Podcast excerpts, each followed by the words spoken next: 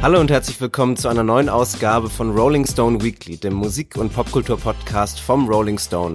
Mein Name ist Jan Jekal und ich freue mich sehr, heute endlich mal wieder im Podcast begrüßen zu dürfen Mike Brüggemeier. Hallo Mike. Hallo Jan. Bist du wieder gesund? Ja, ich glaube, ich bin so einigermaßen wieder gesund. Ähm, es war, war, war eine heftige Zeit, also gar nicht so sehr, weil, weil man dieses Ding, über das wir jetzt nicht immer wieder reden müssen, äh, äh, da wieder durch sein System schicken muss, also den sogenannten Virus, sondern weil wir auch noch mitten in der Heftproduktion waren. Das war dann ein bisschen viel auf einmal. Aber es hat alles gut funktioniert. Das nächste Heft steht auch so gut wie, und jetzt geht es schon fast daran, sich Gedanken darüber zu machen, was die Platten des Jahres sein könnten. Aber da will ich natürlich noch nicht vorgreifen. Ich weiß es selbst noch nicht so genau. Ja, da bin ich auch schon fleißig am Hin- und Herschieben. Also ich habe äh, ich hatte so 50 Platten, die, die ich in die engere Auswahl nehmen wollte und, ähm, und habe jetzt auch schon so die Top 20, ähm, denn wir geben ja immer 20 Alben ab für, für die Jahresendliste vom Print Rolling Stone. Und ich glaube, meine 20 weiß ich jetzt auch, aber was die Reihenfolge, also was das Ranking angeht, da bin ich noch ein bisschen am Hin- und Herschieben, aber so die, die grobe, die grobe Form äh, habe ich gefunden. Ja, das war es bei mir auch so. Ich habe dann aber tatsächlich, dachte, ich bin jetzt fertig und dann habe ich mir mal die ersten Listen, die so angekommen sind, äh, von anderen Autorinnen und Autoren angeschaut. Also da waren welche schon sehr schnell und haben tatsächlich ihre Liste schon abgegeben. Und da fiel mir dann auf, oh, das Album habe ich vergessen und das habe ich vergessen, die habe ich doch auch oft gehört. Und dann musste ich wieder nochmal von vorne anfangen. Also das ist schon sehr, sehr schwierig. Gerade so Alben, die Anfang des Jahres erschienen sind, die vergisst man dann irgendwann wieder. Und äh, so Alben wie, ähm, was mir passiert ist, das Paul Simon-Album Seven Psalms, äh, was man ja jetzt nicht jeden Tag 15 Mal hört oder wo man irgendwie jeden Tag drei Songs von hört, weil es ja nur ein großer, langer Song ist. Sowas vergisst man dann ab und zu. Ich habe sowieso sehr viele sehr ruhige Alben dieses Jahr in meiner Liste, glaube ich dann nachher auch gedacht, gibt es denn nicht noch irgendwas, habe ich nicht noch irgendwas Schnelles vergessen, was Rockistisches vielleicht? Dann habe ich nochmal Hackney Diamonds gehört und habe gedacht, nein, ich habe nichts vergessen. Ja, wollen wir dieses Thema nochmal aufmachen oder wollen wir Hackney Diamonds äh, für immer? für immer begraben? Nein, also Gott, also du hast ja, ihr habt ja eure Meinung kundgetan im, im Podcast. Ich, ich war außer Kraft gesetzt da schon. Ich wahrscheinlich hab, war das gar kein Virus, was ich hatte, sondern es war einfach eine allergische Reaktion auf die viereinhalb Sterne. Aber ähm, ich, ich, ähm, ich, ich, ich füge mich dem. Es ist ja nicht nur mein Podcast hier, hauptsächlich ist es ja deiner. Dementsprechend äh, lasse ich euch das. Jetzt distanzierst du dich von diesem. wir äh, nehmen diese Folge am Donnerstagnachmittag auf, etwas später, als wir es äh, üblicherweise tun, sonst meistens so Donnerstag vormittags. Das haben wir heute ein bisschen nach hinten verlegt, damit wir noch ausreichend Zeit haben, die neue Single von, von einer äh, ähm, nicht ganz unbekannten Band zu hören, nämlich den Beatles. Es gibt einen neuen, den finalen Beatles-Song, Now and Then. Ähm, Mike, willst du mal kurz die Geschichte erzählen, wie es zu diesem Song gekommen ist? Weil man, viele HörerInnen sich jetzt wahrscheinlich wundern, Moment mal, ich dachte, die Beatles gibt's gar nicht mehr. Nein, die Beatles gibt's natürlich immer noch und die wird es immer geben. Es ist ja so, dass, äh, dass die Beatles 1994, beziehungsweise man muss sagen, die, die, die britische Presse hat sie damals die Threetles genannt, spöttisch, weil es nur noch drei waren, weil John Lennon ja schon 14 Jahre tot war. Die sind nochmal zusammengekommen 1994 um neue Songs zu machen, weil es diese Retrospektive, die Beatles Anthology gab. Und dafür haben sie gedacht, müssen sie doch irgendwas Neues noch hinzufügen, irgendwas, was man noch nicht kennt, irgendwas, vielleicht auch ein Lebenszeichen.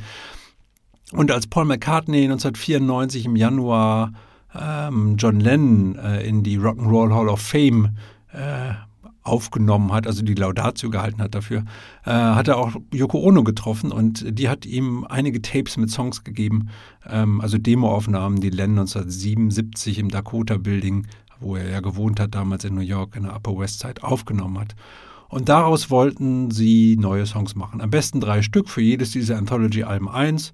Zwei haben auch ganz gut funktioniert, nämlich Real Love und ähm, Free as a Bird. Das Problem war nur, dass man damals natürlich noch nicht so die Technik hatte, um, um diese leiernden Kassettenaufnahmen so zu bearbeiten, dass man damit vernünftig einen Song produzieren konnte. Und ähm, da hat dann Jeff Lynn, der als Produzent an den Aufnahmen gearbeitet hat, sehr viele Tricks anwenden müssen, um diese leiernden Monoaufnahmen irgendwie so in einen neuen Mix zu integrieren. Das ist ihm auch ganz gut gelungen. Einziges Problem, vielleicht es klang nicht wie die Beatles, sondern wie die Traveling Wilburys oder das Electric Light Orchestra. Aber Gott, also irgendwie, man dachte, ja, irgendwie ganz schön. Ich höre die Lieder eigentlich auch immer noch gerne, aber für mich sind es nicht wirklich Beatles-Lieder. Dann gab es noch einen dritten Song, den sie ausprobiert haben. Ähm, da hat das dann aber nicht so geklappt mit der Jeff Lynchen Magie und George Harrison hat irgendwann gesagt, na, das funktioniert nicht. Wir kriegen diesen Song nicht, nicht, äh, nicht zusammen. Ähm, der hieß Now and Then.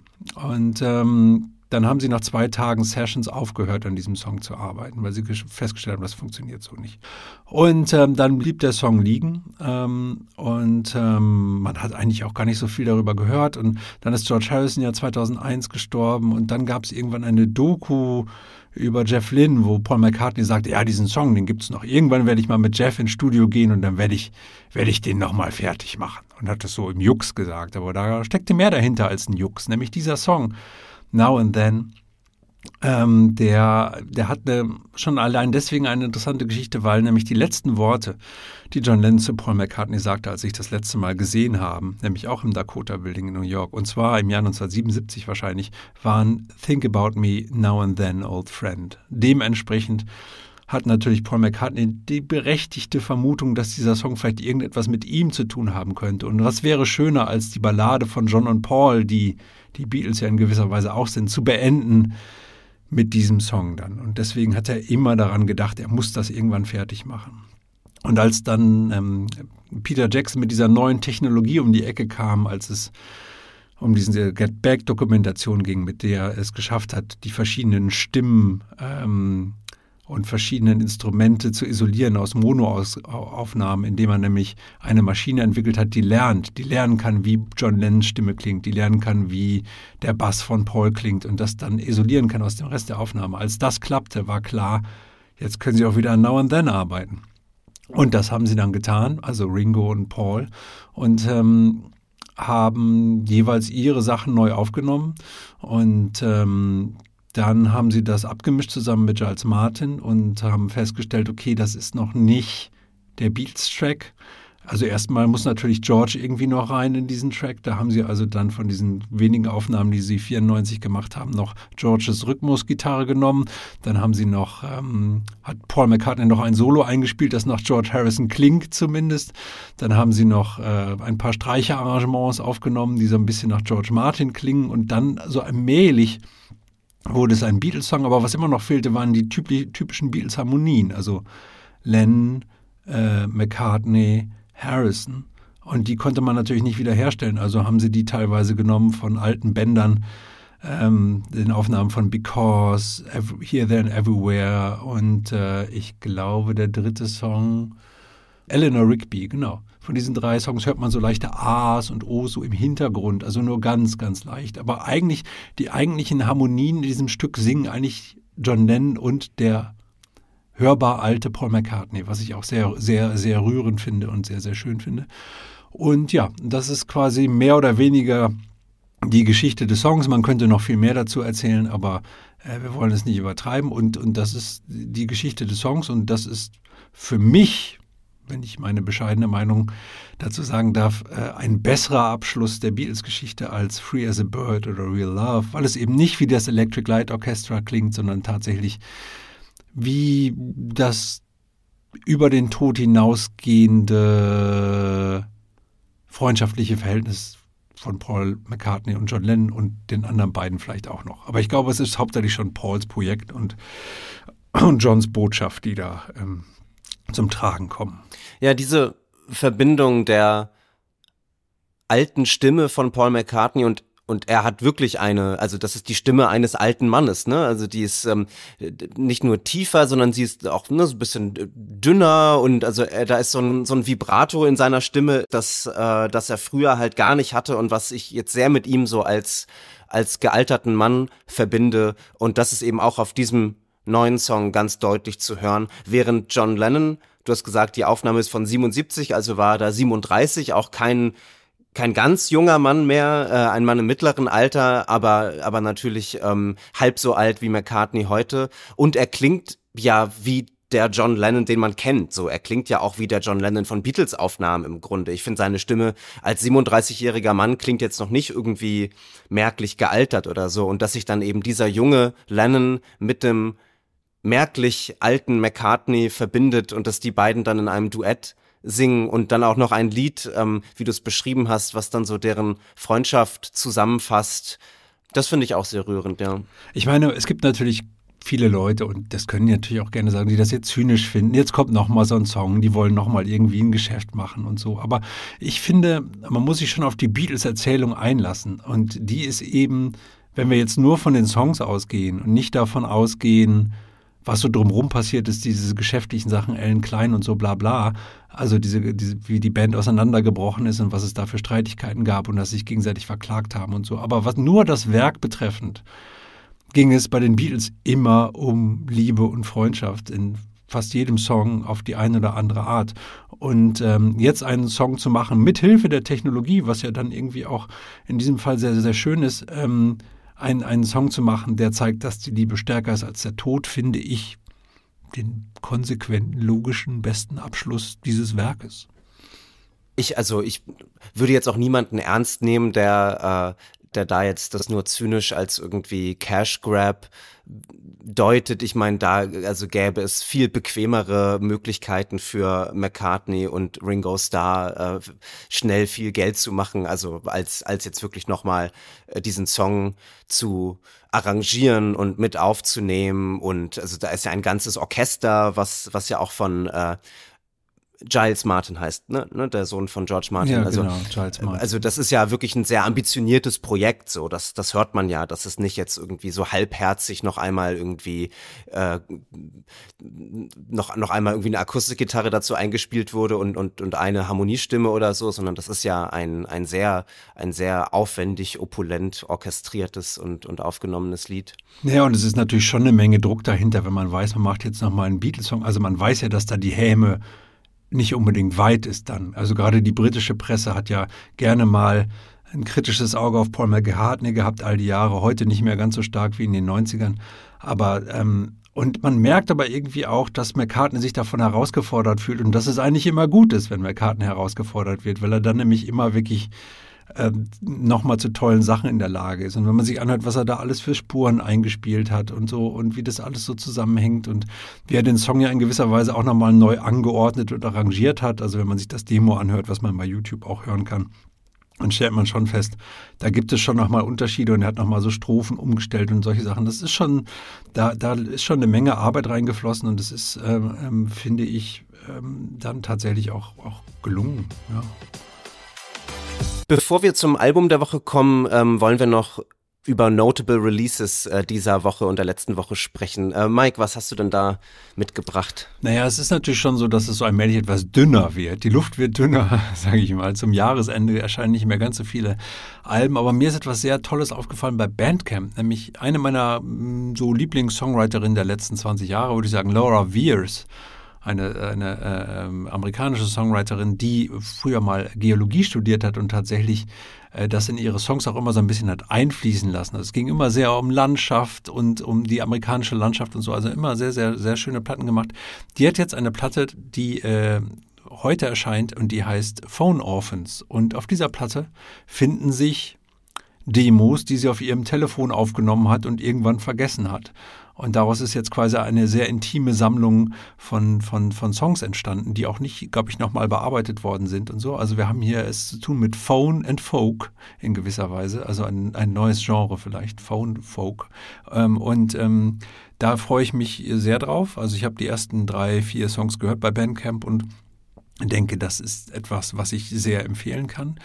Ähm, außerdem in der letzten Woche erschien die Platte äh, des ähm, Rolling Stone-Freundes Jerry Legier, geschrieben L-E-G-E-R, Leger. Äh, Jerry Legier, kanadischer Songwriter, der eine Platte gemacht hat zusammen mit Mark Howard, ähm, dem Tontechniker und Produzenten, der unter anderem an Bob Dylan's Time Out of Mind mitgearbeitet hat, an Word Without Tears von Lu Lucinda Williams und Unreal Gone von Tom Waits. Und der hat so einen tollen, etwas verhalten, etwas gruseligen äh, Sound, der so sein Markenzeichen ist. Und, und Jerry Legier hat extra Songs geschrieben, um diesem Sound gerecht zu werden. Und das klingt tatsächlich ähm, so ein bisschen äh, so, als würde Roy Orbison in irgendeinem surrealen Traum, der vielleicht im Heartbreak Hotel spielt oder so, seine Seele ausschütten.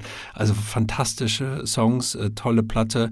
Er spielt auch demnächst auf dem Rolling Stone Beach Festival, wo ich mich auch sehr darauf freue, wo ich dann diese neuen Songs auch mal live hören kann und wir die wir da hinfahren, wir Glücklichen, diese Songs alle nochmal live hören können. Also das sind die beiden Platten die mir aufgefallen sind noch in den letzten Tagen. Da werden wir auch Songs von diesen Platten in die Spotify-Playlist Rolling Stone Weekly tun. Also wenn ihr den Namen Jerry Legier nicht so ganz mitbekommen habt, äh, folgt einfach unserer Playlist Rolling Stone Weekly auf Spotify und da ist er dann zu finden.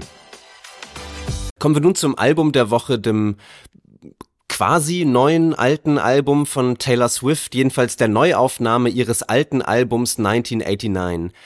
Ich spare mir das mal jetzt Taylor Swift hier vorzustellen. Ich gehe davon aus, die ist allen bekannt, aber ich wollte noch einmal kurz ähm, die Geschichte erzählen, wie es eigentlich zu diesen Neuaufnahmen gekommen ist, weil ich glaube, das ist vielleicht einigen nicht so ganz äh, klar und das ist ja schon eine, eine ziemlich ähm, einzigartige, besondere Geschichte in der Musikindustrie. Ähm, das begann damit, dass Taylor Swift im Alter von 15 Jahren äh, als junger Nachwuchs-Country-Star äh, in Nashville einen Plattenvertrag unterschrieben hat mit 15 äh, bei dem Label Big Machine Records. Und das heißt, alles, was äh, in den nächsten, alles, was zwischen 2006 und 2017 passiert ist, ähm, ihre Alben Taylor Swift, Fearless, Speak Now, Red, 1989 und Reputation, also viele der größten Pop-Alben der letzten 25 Jahre ähm, oder auch darüber hinaus ähm, hat Taylor Swift äh, im Rahmen dieses äh, dieses Plattenvertrages veröffentlicht, der ähm, für sie äh,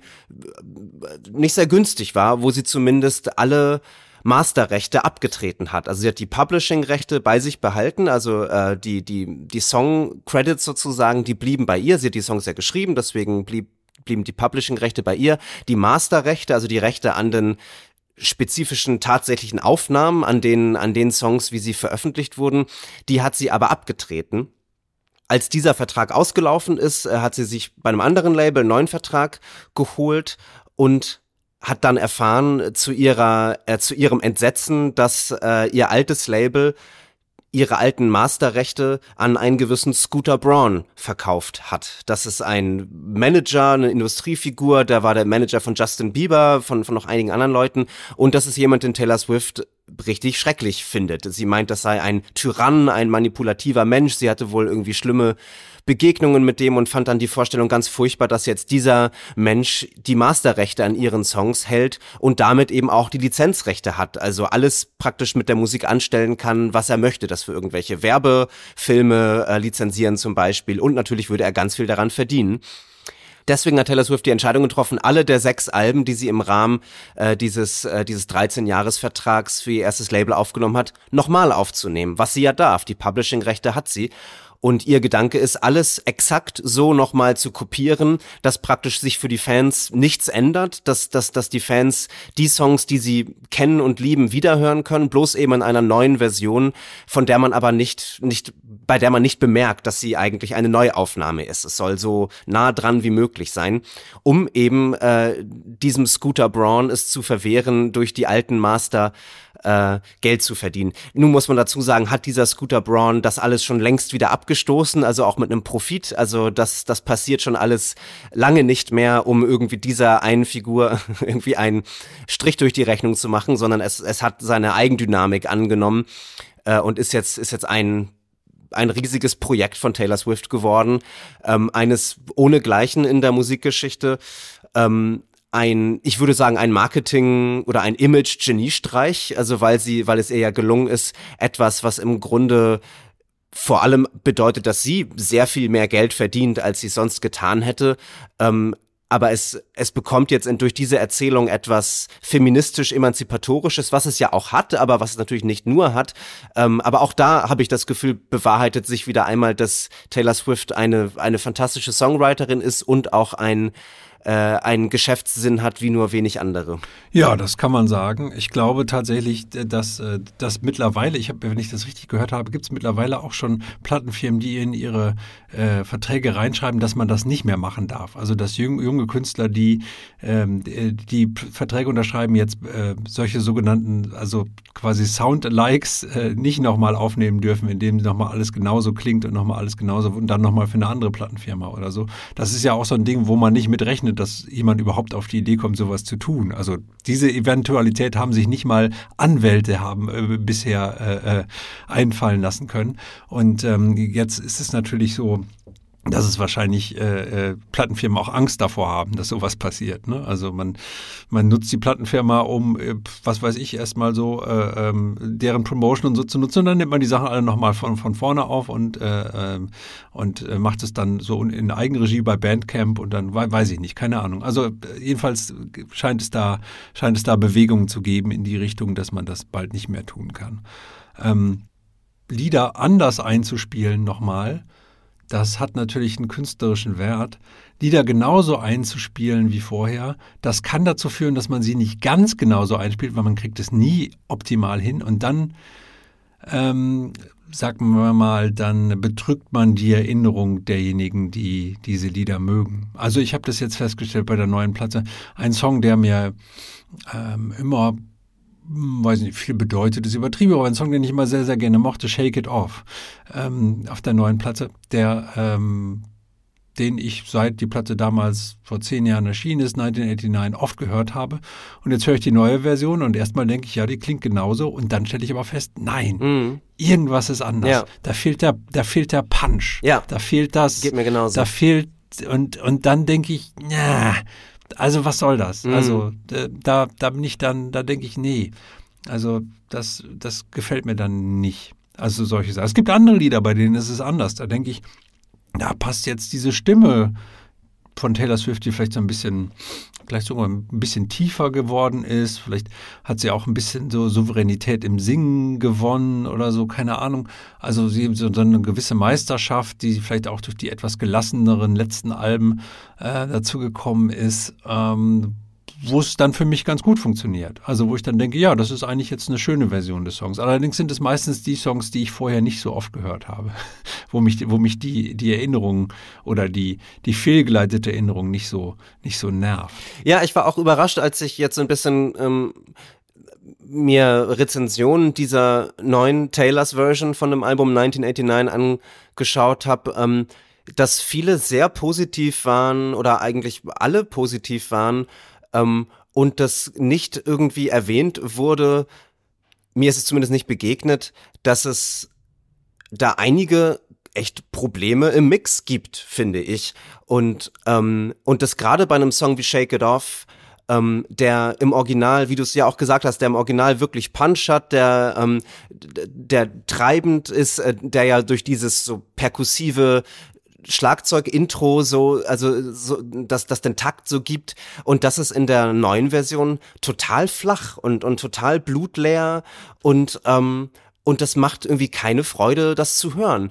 Der Blogger und YouTuber Anthony Fantano, der The Needle Drop macht, ähm, der habe ich, der hat dann gestern Abend noch was veröffentlicht, wo er das auch betont hat. Und das fand ich ganz äh, ganz schön, nicht alleine zu sein mit dieser mit dieser Meinung. Und ähm, und er hatte auch eine Theorie geäußert, die ich ganz interessant fand. Also er hat darauf hingewiesen, dass ja der schwedische Überpop-Produzent Max Martin eine prägende Figur für das Album damals war. Also der hat eigentlich alle großen Singles des Albums gemacht. Der hat Blank Space gemacht, der hat Shake It Off gemacht, der hat Bad Blood gemacht. Ähm, und das sind alles die Songs, die jetzt äh, in der in der Neuaufnahme von einem gewissen Christopher Rowe betreut wurden. Ähm, das ist so der, der Produzent des Vertrauens, der jetzt mit Taylor Swift äh, äh, die, die ganzen Re-Recordings macht. Das ist jetzt ja schon das vierte der re-recordeten Alben. Und dieser Christopher Rowe, der ähm, kommt halt eigentlich so aus der Country-Pop-Welt und äh, war da auch Toningenieur und Mixer und also war halt eher so ein, so ein Techniker im Raum sozusagen. Also schon jemand, wo es Sinn ergibt, wenn es darum geht, irgendwie Sounds zu recreaten und zu versuchen, etwas genauso klingen zu lassen wie, äh, wie ein gewisses Vorbild. Äh, schon, schon der richtige Mann, um das dann hinzukriegen. Aber wenn es dann um Sounds geht, wie auf diesem Album 1989, die also sehr Synth-Pop basiert sind, das ist ja wirklich ein Pop-Album, ähm, da ist er vielleicht nicht, nicht die beste Person für gewesen. Und das zeigt sich dann, ja, in Songs wie Shake It Off, wo dann wirklich irgendwas off ist und man denkt, das ist doch, das, das findet doch gar nicht, das findet doch nicht gut zusammen. Ja, ja, genau. Also da, da merkt man eben schon, dass solche Leute wie Max Martin schon zurecht da sind, wo sie sind oder waren, wo, wo sie waren. Ähm, und und dass, dass, dass es da eben schon noch etwas mehr bedarf, als nur irgendwelche Sachen nachzubauen, sondern da passiert noch, da gibt es schon eine Form von Magie, habe ich das Gefühl, die die sich nicht so einfach reproduzieren lässt. Und genau, das sind eben die Hits, bei denen das nicht funktioniert. Andere Songs, Out of the Woods zum Beispiel, ein Song, der, glaube ich, von der Beziehung von Taylor Swift mit ähm, Harry Styles handelt, finde ich, gewinnt sogar so in, in, mit, mit, dem, mit der seit dem vergangenen Zeit ein bisschen äh, äh durch, äh, durch, die, durch die souveränere Stimme. Andere Songs wie New Romantics, das ja auf dem Original, glaube ich, gar nicht drauf war, sondern dann auf der Deluxe Edition des Albums und zu Recht nur da, weil es kein so richtig guter Song ist. Und der, da klang sie damals so ein bisschen nach Chipmunks und da hat man jetzt auch das Gefühl, da hat sie jetzt mit der etwas tieferen Stimme äh, den Song etwas gerettet. Ähm, aber es gibt ja auch noch, das ist ja immer das Interessante bei diesen, bei diesen Neuaufnahmen, bei diesen Taylor Version, Taylors Versions Aufnahmen, es gibt ja immer noch From the Vault. Also es gibt immer noch Songs, die man bisher nicht kannte, die dann ähm, auf, dem, auf dem Album drauf sind, um das den Leuten nochmal schmackhafter zu machen, sich jetzt für diese Version zu entscheiden. Das hat zum Beispiel bei dem roten, also bei Red, dem, dem roten Album sehr gut geklappt. Da gab es All Too Well, also einen der Übersongs von Taylor Swift auf einmal in einer zehnminütigen Version wo man dachte, wow, das ist ja wirklich, das überstrahlt ja alles. Und ich glaube, sie hat sogar noch, war, glaube ich, einer der erfolgreichsten Songs des Jahres, obwohl es ein alter Song war. Ähm, und fantastisch, aber ich muss tatsächlich sagen, bei den Stücken, die jetzt äh, dabei sind, da hat mich jetzt nichts so dermaßen umgehauen. Das war eher wie so ein Fußnotenkatalog. Also so, dass man das Gefühl hatte, ähm, da, da ist vielleicht so der Weg von dem, sagen wir mal, dem, was man will, ähm, also da ist eher das Wollen drin und noch nicht das Können. Das Können ist dann auf der Platte. Also man hat das Gefühl, das sind so Vorstudien. Also das, es gibt einen Song, der Slut heißt und, und der tatsächlich ein bisschen flach ist, aber der so ein bisschen so andeutet, wo sie vielleicht hin will, indem sie sagt, gab ja dieser, damals diese, diese, diese, dieses Klischee über Taylor Swift, dass sie, dass sie immer ihre Partner wechselt und dass sie, dass sie äh, äh, über jeden Partner dann am Ende noch einen Song schreibt und und und, und ähm, damit offensiv umzugehen mit dieser mit mit, mit, mit, äh, mit diesem Umstand ist ja etwas, was auf 1989 stattfindet, was aber in dem Song Slut noch nicht so richtig gelingt. Da ist eher so eine gewisse Bitterkeit zu spüren musikalisch finde ich einen Song ganz gut. Say Don't Go heißt der, den hat sie zusammen mit Diane Warren geschrieben, die auch I Don't Wanna Miss a Thing für Aerosmith geschrieben hat und Unbreak My Heart für Tony Braxton. Man hört das ein bisschen dem Song an. Es hat so eine, so eine gewisse 90er Jahre Pathoshaftigkeit, aber das finde ich irgendwie trotzdem einen ganz guten Song. Ja, ja, den finde ich auch am besten von den fünf. Es ist ja ganz interessant, dass äh, in diesen fünf ähm, bisher unveröffentlichten Songs, dass vier von denen von Jack Antonoff sind, ähm, von dem ja nur zwei Songs auf dem Album 1989 damals gelandet sind. Also das war so der Anfang dieser Zusammenarbeit, äh, die ja immer noch fortbesteht und, und die ja so, also Jack Antonoff ist ja mittlerweile so neben Aaron Dessner so der wichtigste kreative Partner von Taylor Swift geworden und da ähm, begann diese Zusammenarbeit. Aber man, man merkt, dass es, äh, dass es wirklich so eine ja so die ersten Stufen dieser dieser Partnerschaft waren und ja, ich finde auch, dass Slut also wie ein wie eine Vorstufe zu zu einem Lied wie Blank Space wirkt, wo dann irgendwie alles also thematisch irgendwie eigentlich alles drin ist, was in Slut auch schon so angedeutet ist, aber da ist es dann mit mit Humor und mit einer Cleverness und äh, und einer irgendwie ja so Doppelbödigkeit oder sowas, wie sie bei Slut dann nicht äh, nicht vorhanden ist. Und auch bei den anderen Antonov Songs, die mich dann auch so ein bisschen ähm, haben mich ein bisschen an Midnights auch erinnert, an das letzte Taylor Swift-Album, was sie ja auch äh, zusammen mit Antonov gemacht hat. Von dem Album war ich nicht so ein großer Fan. Ich glaube, du mochtest das ja ganz gerne, ne? Aber hier, ähm, ja, war das also dann so ein bisschen alles so ein bisschen blutleer auch. Es hat mich nicht so wahnsinnig interessiert und ich fand, dass das Say Don't Go, der von dir angesprochene Diane Warren Song, das ist also ne, irgendwie eine völlig generische Powerballade so, aber es ist eine effektive, so, die hat eine ganz eingängige Hook. Das, ja, hätte man sich auch wirklich als irgendwie so in einem Soundtrack zu irgendwie einem, einem 90er Jahre Film von Michael Bay oder so vorstellen können, ne? Ähm, Ja, ich, ich möchte jetzt diesen Midnights Diss gar nicht groß kommentieren, außer vielleicht damit, dass ich sage, was, was, was ihnen hier noch nicht gelungen ist zu zweit, so eine Art von durchaus auch etwas unaufdringlicher Mood-Music zu schaffen. Ähm, ähm, das ist ihnen auf Midnight sehr, sehr gut gelungen, finde ich.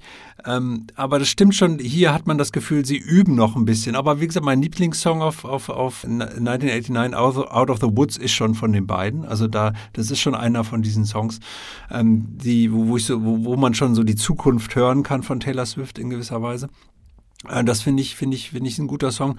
Und ähm, es gibt noch einen Song, den fand ich ganz lustig. Ähm, Now That We Don't Talk heißt der, wo sie darüber singt, jetzt wo sie mit dem mit dem Lover nichts mehr zu tun hat und nicht mehr mit ihm spricht, muss sie keinen Acid Rock mehr hören.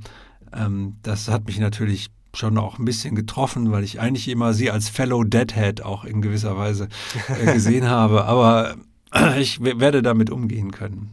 Ja, über Acid Rock äh, sprechen wir dann ja nächste Woche, wenn es um King Gizzard and the Lizard Wizard geht. da bin ich Gott sei Dank nicht dabei. Wirst du jetzt lieber Taylors Version hören oder bleibst du beim Original 1989? Also mal abgesehen davon, dass 1989 von den letzten Taylor Swift-Alben mein least favorite ist ähm, und ich das daher sowieso nicht ganz so oft höre wie, sagen wir mal, Lover oder Folklore oder Evermore oder, oder Midnights, ähm, würde ich, wenn ich es hören wollte, doch immer zu der Originalversion greifen. Und würde tatsächlich, ich habe damals der Originalversion vier Sterne gegeben, ich würde tatsächlich einen halben Stern abziehen für die neue Version des Albums. Ich würde sagen, das ist jetzt die erste der, der Neuaufnahmen, ähm, wo ich wirklich einen deutlichen qualitativen Unterschied zu dem Original merke, ausschließlich im Mix, im Sounddesign, ähm, aber das ist natürlich bei Popmusik und bei diesen Popsongs auch ganz entscheidend. Ähm, und ich auch die From the Vault Songs ähm, nicht, nicht besonders herausragend finde. Deswegen, ähm, ja, ich hoffe, dass die, dass die Army der Swifties äh, diesen Podcast nicht hört äh, und ich nicht gedoxt werde oder so dafür. Aber ich gebe drei Sterne. Ich hoffe natürlich, dass die Army uns hört. Ähm, je mehr Leute uns hören, desto besser. Also wenn ihr irgendwelche Swifties kennt und sie äh, mal mit einer kritischen Stimme konfrontieren wollt, dann äh, schickt ihnen einen Link zu unserem Podcast. Ähm, also alle Milliarden Swiftie-Fans, äh, äh Swifties, äh, nicht Swiftie-Fans, um Gottes Willen. Äh, ach, mein Gott, ich bin zu alt für sowas. Also ja, jedenfalls, ähm, ähm, ja, schickt den Link. Ich bin gespannt von euch zu hören, was ihr über die neue Beatles-Single denkt, die finale Beatles-Single und äh, über das neue alte Album von Taylor Swift. Info at janjekal.de oder bei Twitter oder bei Insta. Da heiße ich Jan Jekal. Ich bin gespannt von euch zu hören. Abonniert unsere Playlist Rolling Stone Weekly bei Spotify. Abonniert diesen Podcast, gebt uns fünf Sterne. Das würde uns sehr freuen und hilft uns gefunden zu werden. Nächste Woche, wie gesagt, äh, sprechen wir über King Gizzard mit Birgit und ähm, ja, da freue ich mich schon sehr drauf. Äh, vielen Dank, lieber Mike, dass du heute hier warst. Ja, ich danke auch, lieber Jan, und äh, bis bald. Vielen Dank fürs Zuhören. Bis dann. Tschüss.